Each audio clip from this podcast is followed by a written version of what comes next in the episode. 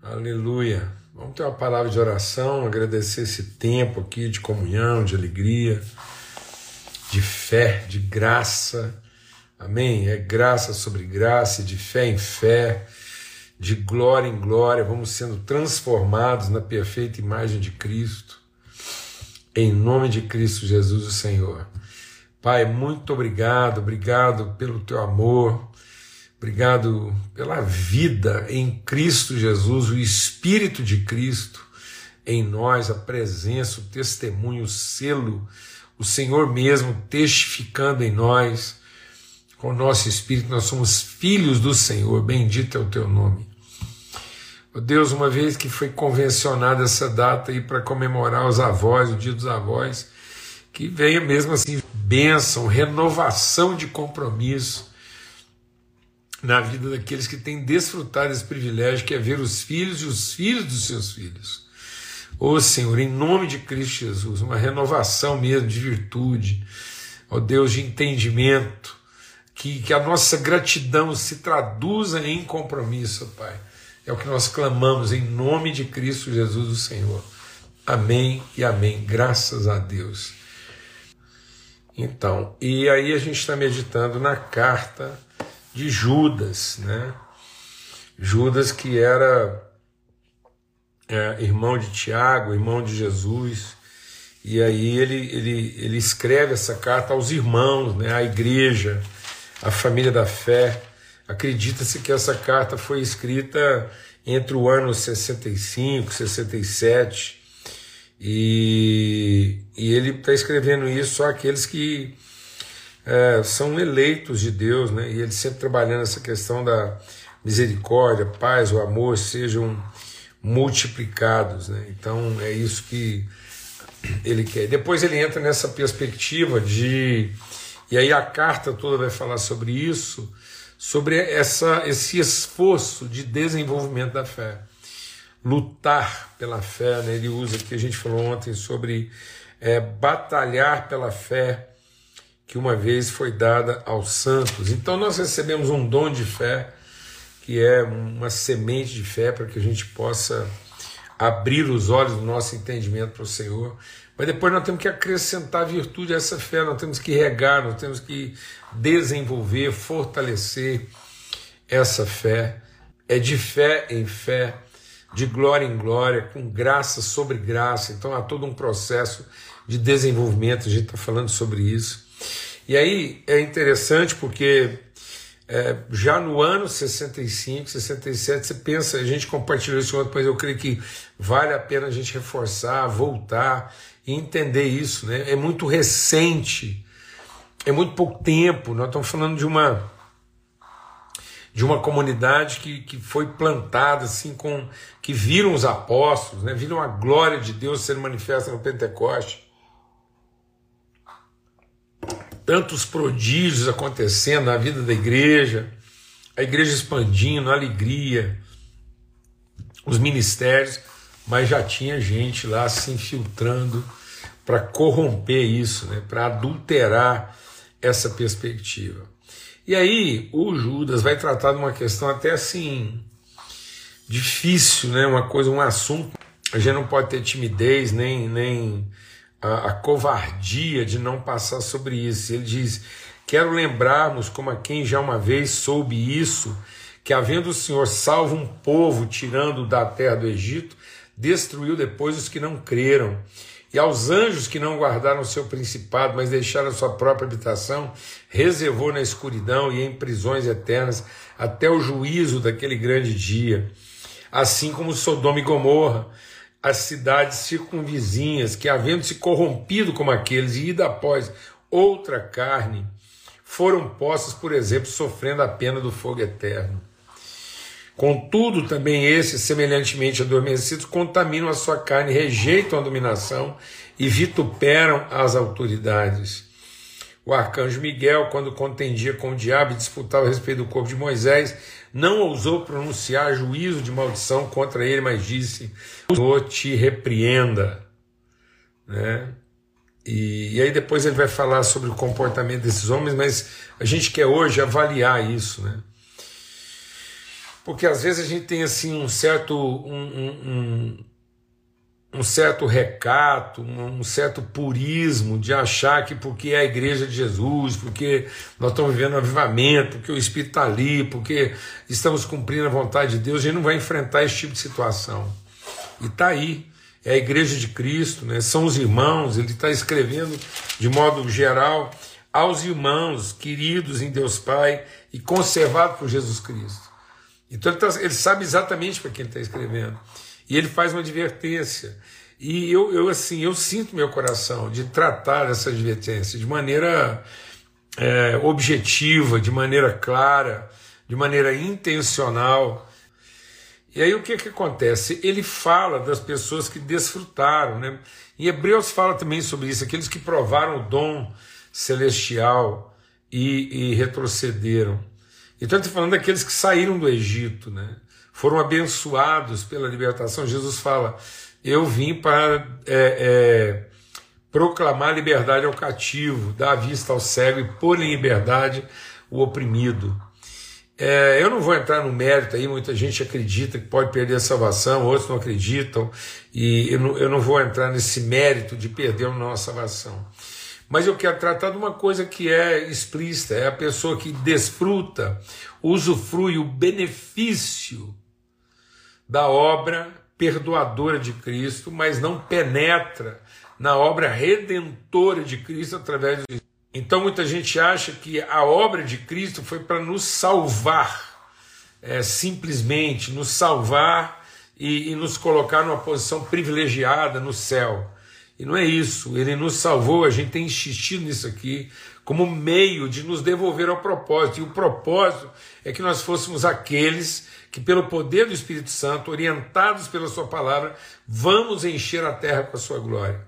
Venha o teu reino, não é vamos ao teu reino.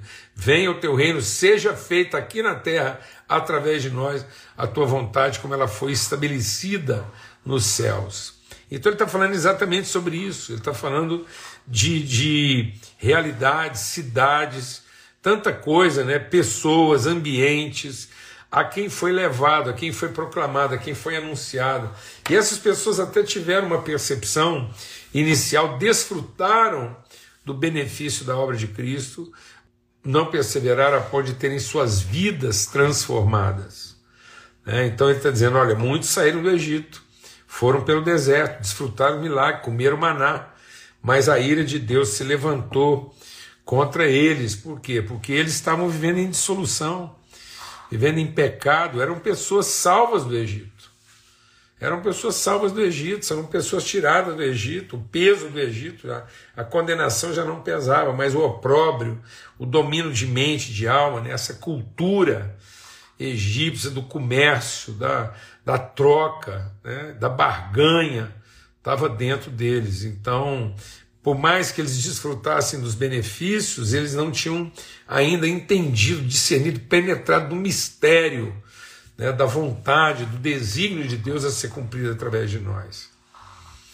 E eu creio que a gente precisa dessa exortação. Ele está dizendo aqui, ó, é, se desviaram e contaminaram a sua carne, rejeitam a dominação e vituperam as autoridades.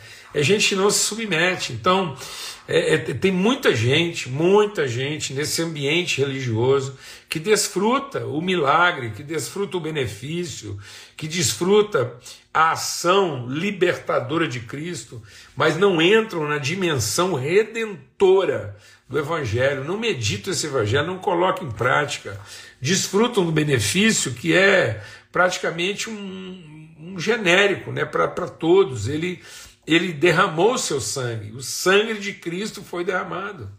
Os pecados foram perdoados. Não são alguns pecados, são todo pecado foi perdoado. Eis o Cordeiro de Deus que tira o pecado do mundo. Os pecados estão perdoados. É, o sangue foi derramado, o Espírito foi enviado. Mas a questão é quem é que está assumindo isso, quem é que está se colocando nessa posição a ponto de viver essa transformação na sua plenitude, se entregar a isso, de corpo, alma, entendimento, com todas as, as suas forças.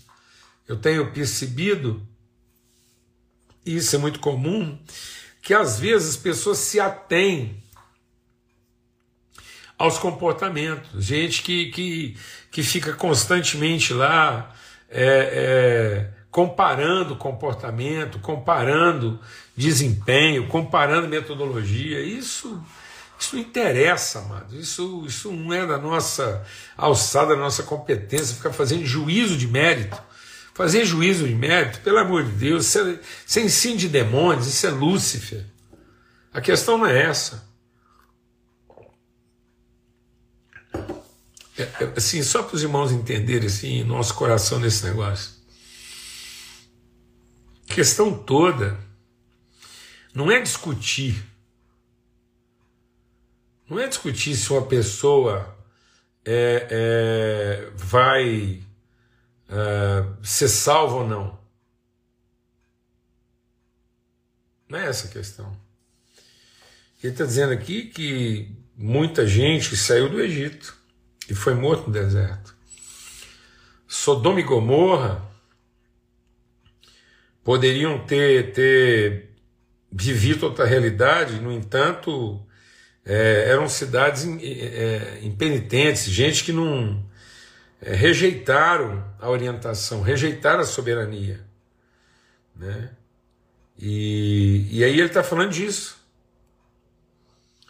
Ele está falando disso, de, de que é, às vezes nós estamos colocando o nosso foco é, de espiritualidade, nosso foco de ódio está ocupado com aquilo que é o mais elementar.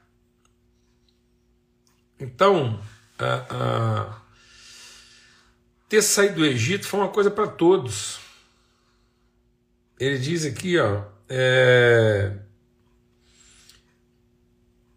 ele diz aqui, ó, Lembrar-me que uma vez, havendo o Senhor salvo um povo tirando da terra do Egito, destruiu depois os que não creram. Então, é, há, há, uma parte da, da obra de Cristo na nossa vida. Deixa o Espírito de Deus ministrar o nosso coração aqui, assim. Eu estou pedindo graça de Deus para falar isso de uma forma assim que seja é, compreensível antes de gerar polêmica desnecessária. Há uma dádiva da graça que, que exige uma condição é, primária de fé.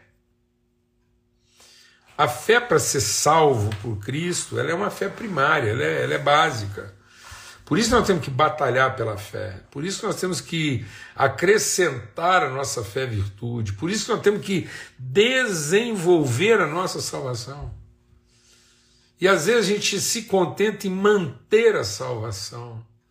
Muitas pessoas estão contentes de ela, ah, eu sou salvo. O que, que a gente quer dizer com ser salvo?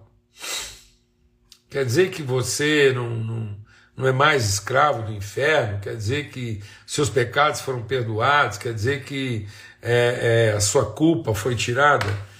E isso é maravilhoso, isso é maravilhoso, mas isso, isso é a condição mais elementar, é a condição mais basal, é a condição mais primária, é um, é um nível de fé muito primário. É, é essa fé para abraçar a salvação é a fé própria do desesperado que vendo a oportunidade, a janela de oportunidade, ele entra por ela. Quando o mar se abriu, quando o mar se abriu a partir lá da, da, da obediência, da submissão de Moisés, Moisés está fazendo uma coisa para todo mundo. Não, é, é, ele fez para que todos ultrapassassem, passassem. Então, uma vez que o mar estava aberto, todo o povo é, de Israel entrou e passou a pé enxuto.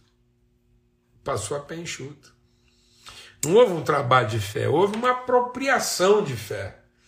Então eles se apropriaram. Mas era uma fé totalmente desprovida de, de virtude, era uma fé desprovida de, de outro propósito maior que não o passar ali e ser salvo logo. É a fé desesperada de quem quer ser salvo, é aquela fé que a gente sempre ouve falar, né? a fé dos hospitais, a fé das cadeias, a fé dos acidentes, a fé dos diagnósticos. E eu não estou menosprezando isso aqui, eu não estou menosprezando a questão da fé, isso aqui não é para. Não, é, é, mas ele. Ah, se o Senhor mesmo existe, então faça isso. E realmente, essa é a forma com que a gente entrou, é a forma com que a gente acessou né, o reino. Mas agora nós temos que acrescentar virtude, nós temos que batalhar por isso. Porque caso contrário, as dificuldades, né, Jesus fala sobre isso. Aquele nível de fé que é como um, um grão de semente que caiu é, entre os espinhos. Talvez é um, é um, é um nível de fé daquele que, que teve fé de entusiasmo. É, é a fé daquele que, que, que caiu na rocha. E ele, ele é uma fé entusiasmada, ela, ela tem um certo entusiasmo. Ela tem um certo entusiasmo. É, mas logo na dificuldade, logo na tribulação, é, ela, ela se esvai. Depois ele. E, tá vendo? É uma fé que brotou. Brotou. A semente que caiu na pedra brotou. Depois tem a fé daquilo que caiu nos espinhos, também brotou, cresceu. Só que não completou seu ciclo. Amados, vamos entender que, que a obra da salvação não é simplesmente se acreditar para um futuro.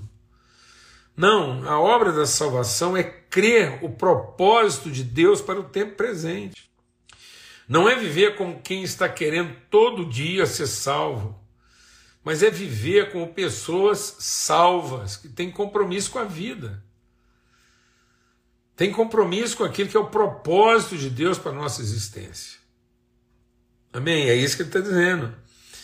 Então, é, são, são realidades, ele diz assim, ó, Sodoma e Gomorra corromperam-se como aqueles e foram após outra carne, foram postos, por exemplo, sofrendo a pena do fogo eterno. Então, eles rejeitam a soberania. Então, muita gente quer o Salvador, Muita gente quer o Salvador, mas não quer ter compromisso com o Senhor. E não há obra de salvação que contemple apenas o Salvador.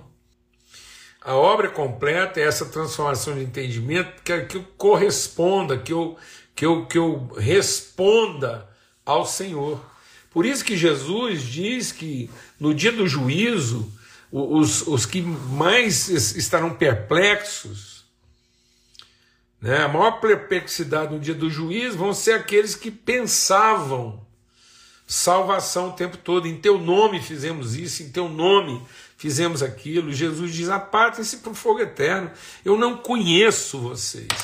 Então tem muita gente que re... deixa Deus ministrar o nosso coração. Tem muita gente que reconhece Jesus, quer Jesus, como salvador das suas realidades, como salvador do seu Egito. Tem gente que quer Jesus para sair do Egito. Tem gente que quer Jesus para sair do problema. Tem gente que quer Jesus para ficar livre do capeta, mas não quer Cristo. Não quer compromisso com o propósito de Deus, não quer cumprir o propósito de Deus na terra. Então, cuidado, porque às vezes você não está batalhando a sua fé, você não está acrescentando a sua fé virtude. Você está vivendo um tipo de fé que é mínimo, é elementar, é básico, é a fé de quem queria sair do Egito. Mas essas pessoas foram destruídas, elas, elas se perderam no deserto, elas não cumpriram o seu propósito. E aí é o que a palavra de Deus diz: talvez os que primeiro pereceram no deserto foram os entusiasmados que no primeiro sinal de dificuldade, de seca, de sol quente, desistiram. Depois foram os confusos, gente que, do mesmo jeito que ele abraçou né, a palavra da salvação em Cristo, ele abraça qualquer tipo de orientação espiritual. Cada vez mais eu estou assim, entristecido de ver pessoas que vão, vão se tornando uma mistura, uma salada, um, uma confusão de propostas de salvação. Nenhuma divindade nenhuma divindade, nenhum nenhum demônio vai vir até nós oferecendo para nós perdição, mano. Ninguém vai vir oferecer perdição, ninguém vai vir. Vamos fazer uma coisa, ele precisa se perder, para sua vida ser destruída. Vamos fazer algo que vai te levar para o inferno, de cabeça para baixo, você vai arder no lago de fogo. Ninguém vai vir fazer essa proposta, não. Quando, quando Satanás foi propor confusão, foi tentar corromper, quando Satanás foi, foi tentar Jesus no deserto, ele só ofereceu salvação. Mas uma salvação sem propósito, uma salvação sem destino, uma salvação sem desígnio, uma salvação sem perspectiva de eternidade. Judas traiu Jesus porque estava tentando se salvar.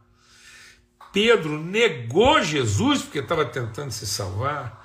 E quando estava diante de Jesus, diz que o compromisso dele ia até o ponto de salvar Jesus e Jesus salvar ele. Além disso, Pedro deixou claro: eu, eu, eu, eu, eu creio tanto que o Senhor é o Salvador que eu quero te salvar para o Senhor também me salvar. Então, Pedro queria salvar o Salvador para que o Salvador salvasse ele. Um projeto de salvação. O que Pedro não queria é arriscar a vida para cumprir o propósito de revelar Cristo para outra pessoa. Com quanto projeto individual de salvação, Pedro estava dentro. Mas com quanto propósito Cristo de desenvolver a fé e de apresentar essa fé a outros, Pedro estava fora. Então o Espírito Santo tem que fazer uma obra transformadora para que Pedro possa entrar. Então, tá aí, ó, essa, esse desafio de acrescentar virtude à nossa fé, de desenvolver a nossa fé, desenvolver a nossa salvação na perspectiva do propósito, do destino que nós é, temos para cumprir. Amém? O John está perguntando aqui como ter um ministério sendo um pastor jovem, eu vou dizer para você uma coisa, John, é exatamente por ser jovem que o seu ministério pode ser frutífero. Porque sendo jovem você é, é, se lembre de não depender de você mesmo. Sendo jovem você tem a grata é, é missão e o, e o bem-fazer, o privilégio de não contar com a sua própria experiência, sua própria capacidade, mas de depender do Senhor em tudo. E aí você vai mesmo encontrando o propósito de Deus na sua vida, vai cumprindo na modo como você assume de maneira ousada essa disposição e esse compromisso de apresentar isso aos outros e você então desenvolver sua fé, você fortalecer seu entendimento, é graça sobre graça, então não espere ter mais competência, não espere ter mais experiência, é isso. Ó. Essa é a firme convicção e a certeza de que Ele vai acrescentando, Ele vai transformando, Ele vai te instruindo, Ele vai iluminando o seu caminho. Amém? A gente volta a falar sobre isso, vamos continuar meditando nessa carta desafiadora de Judas aí, até sexta-feira, se Deus quiser. Forte abraço aí, Dani. Abração, meu irmão. bom ver que você está aí, graças a Deus. E aí é isso, tá bom? Então, um grande privilégio. Até amanhã, se Deus quiser, em mais uma viração do dia aqui. Forte abraço.